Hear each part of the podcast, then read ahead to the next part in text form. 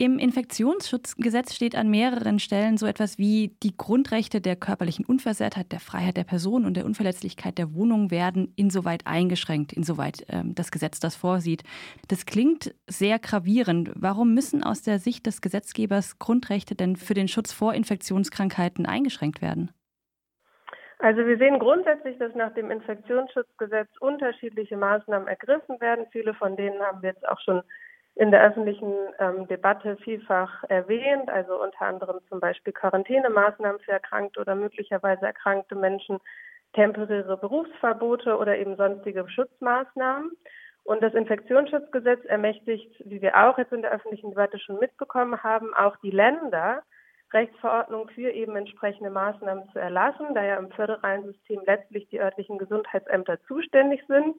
Und da wir jetzt in so einer solchen Situation einheitliche Maßnahmen brauchen, gab es vor einigen Tagen eben diese Bund-Länder-Vereinbarung, die nun auch von allen 16 Bundesländern umgesetzt wurde, sodass wir zumindest der ähnliche Bestimmungen haben, also eben die Schließung von Schulen, Kitas, Clubs und so weiter und keine Veranstaltungen, an denen viele Menschen teilnehmen können. Und genauso wie Sie schon gesagt haben, enthalten alle diese Maßnahmen Beschränkungen unserer Grundrechte das wird auch vom Infektionsschutzgesetz selbst so gesehen. Das heißt also vor allem beziehen sich diese Beschränkungen auf unsere Bewegungsfreiheit, die Versammlungsfreiheit und die Berufsfreiheit. Und ähm, also angesichts der Ernst der Lage muss man erstmal sagen, dass wir diese Einschränkungen weitgehend ähm, akzeptieren müssen. Also wenn wir zum Beispiel zu Hause bleiben, ist es ja grundrechtlich betrachtet schon zwangsläufig ein starker Eingriff eben in unsere Bewegungsfreiheit.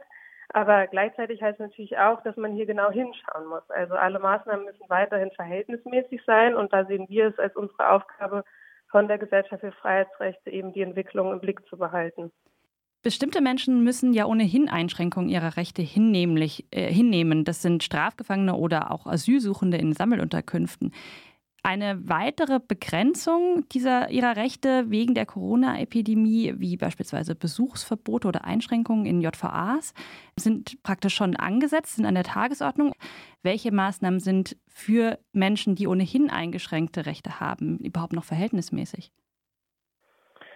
Also zunächst einmal müssen wir auch hier wieder feststellen, dass Krisen die Menschen am krassesten treffen, die gegen Krisen am wenigsten gewappnet sind. Und das sind eben besonders schutzbedürftige Gruppen wie zum Beispiel Strafgefangene oder Geflüchtete in Sammelunterkünften. Deswegen ist es ganz grundsätzlich erstmal wichtig, dass wir Menschen, die jetzt eben so besonders schutzbedürftig sind, in der jetzigen Situation im Blick behalten und ihnen den Schutz geben, den sie brauchen. Bei Geflüchteten ist es so, dass allein, wenn man sich jetzt vorstellt, wie die Menschen in diesen Sammelunterkünften leben, das Infektionsrisiko sehr hoch ist, da die Menschen ja eben Gemeinschaftsküchen, Sanitäranlagen ähm, teilen und außerdem mehr Bettzimmer haben. Das heißt, Social Distancing ist unter diesen Umständen unmöglich. Und um zu vermeiden, dass sich der Virus in diesen Sammelunterkünften weiter ausbreitet, ähm, sollten meiner Ansicht nach die Bundesländer die Sammelunterkünfte zügig auflösen und Geflüchtete dezentral unterbringen. Also das heißt in deren Wohnungen oder in Hotels oder kleineren Einrichtungen. Es gibt bereits einen Fall ähm, von einer geflüchteten Unterkunft in Thüringen, in der mehr als 500 Bewohnerinnen ähm, quasi unter Quarantäne gestellt sind. Und man muss wirklich da klar sagen, dass das keine menschenwürdige Unterbringung ist. Im Strafvollzug ist die Situation so, dass wir eben sehen, dass hier auch schon Maßnahmen ähm, unternommen wurden. Das heißt, insbesondere wurden die Besuchsmöglichkeiten und Zeiten beschränkt. Äh, Kinder unter 16 Jahren sollen nun generell nicht mehr ähm, eben ihre Angehörigen im Strafvollzug besuchen können. Und was wir hier sehen, wie auch in anderen Bereichen, ist, dass wir hier unbedingt kreativ nach alternativen Lösungen suchen müssen. Also es wird nun in einigen Bundesländern vorgeschlagen, dass es dann wenigstens die Möglichkeit gibt, dass geskypt werden kann oder vermehrt telefoniert, also dass wenigstens ähm, die Kontaktmöglichkeiten bestehen. Und ganz generell ist es aber wirklich in diesen Zeiten elementar, dass wir alle Menschen dieser Gesellschaft im Blick behalten. Das heißt auch, dass wir mehrsprachige Informationen zur Krankheit brauchen, ein Angebot für Hör- und Sehgeschädigte und dass wir vor allem auch nicht vergessen dürfen, dass wir Wohnungslose weiter über die Tafeln und andere Hilfsangebote versorgen müssen. Ähm, kurzum, dass wir niemanden in dieser Krise vergessen. Bis jetzt sind das ja alles Maßnahmen, die nach dem Infektionsschutzgesetz getroffen wurden. Und gestern Abend gab es jetzt die erste Ausgangssperre in einem Dorf in Bayern, weil dort eine Häufung von Fällen aufgetreten ist. Eine solche Ausgangssperre ist eigentlich explizit nicht im Infektionsschutzgesetz vorgesehen. Auf welcher Grundlage wären denn Ausgangssperren in Deutschland überhaupt möglich? Ja, die Frage nach den Ausgangssperren ist tatsächlich rechtlich anspruchsvoll. Also man kann natürlich erstmal sich die Frage stellen, ob wir diese Maßnahme im Ernstfall brauchen. Also wie Sie schon gesagt haben, haben wir jetzt ja in Bayern in der Stadt Tirschenreuth ähm, ein erstes, äh, eine erste Ausgangssperre, die erstmal bis zum 2. April gilt. Danach darf eben das Haus oder die Wohnung nur noch verlassen werden, wenn dafür ein triftiger Grund vorliegt. Dazu gehört dann zum Beispiel das Einkaufen oder die Notfallhilfe, Krankenhausbesuche, aber auch eben Arbeiten, wenn das Homeoffice nicht möglich ist.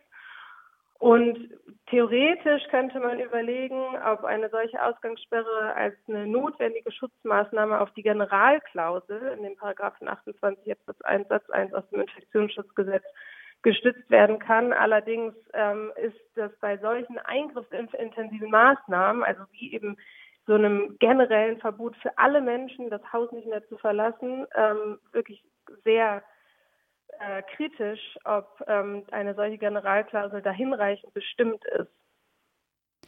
Das führt mich auch so ein bisschen zur nächsten Frage. Ich habe den Eindruck, in der öffentlichen Debatte gibt es viele Appelle an solidarisches Verhalten. Also dazu gehört, zu Hause zu bleiben, auf der Straße und in Geschäften Abstand zu halten, keine Hamsterkäufe zu machen.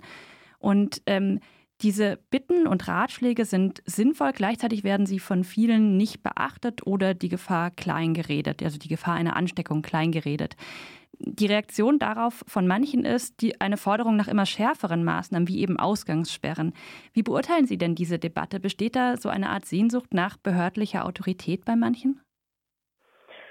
Also bedauerlicherweise muss man wirklich sagen, haben einige Menschen scheinbar den Ernst der Lage immer noch nicht verstanden. Also es geht ja bei der Frage, ähm, auf Distanz mit seinen Mitmenschen zu gehen, nicht um Panikmache oder die Frage, ob es jetzt nur für mich selbst schlimm wäre, mich zu infizieren, sondern es geht wirklich darum, Menschen zu schützen, die von dem Virus lebensbedrohlich gefährdet wären und ähm, sprich solidarisch zu sein gegenüber seinen Mitmenschen. Und das wurde jetzt vielfach gesagt, je mehr Menschen infiziert sind, je mehr eben auch ältere und vorerkrankte Menschen werden sich anstecken. Und wenn diese Menschen in großer Zahl gleichzeitige medizinische Versorgung benötigen, dann ist es wahrscheinlich, dass das Gesundheitssystem das nicht mehr auf einmal leisten kann. Das sehen wir in Italien, was für Folgen das haben kann.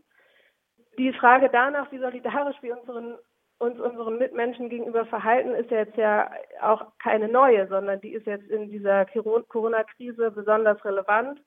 Es gibt, wie wir auch sehen, im Moment sehr viele Menschen, die unterschiedliche Menschen, die jetzt existenzielle Nöte haben, die nicht wissen, wie es finanziell weitergehen sollen, also zum Beispiel freiberuflich arbeitende Menschen, ähm, vor allem aus dem Kultursektor. Und hier ist aus meiner Sicht nicht nur die Bundesregierung gefragt, schnelle Hilfen zur Verfügung zu stellen, sondern sind auch wir gefragt, indem wir zum Beispiel einfach darauf verzichten, uns jetzt Tickets zurückerstatten zu lassen, sondern verstehen, dass wir wirklich alle zusammenhalten müssen in dieser Krise. Und insofern einerseits sehe ich es auch durchaus kritisch, gerade mit Blick jetzt auf die rechtlichen Voraussetzungen mit allgemeinen Ausgangssperren.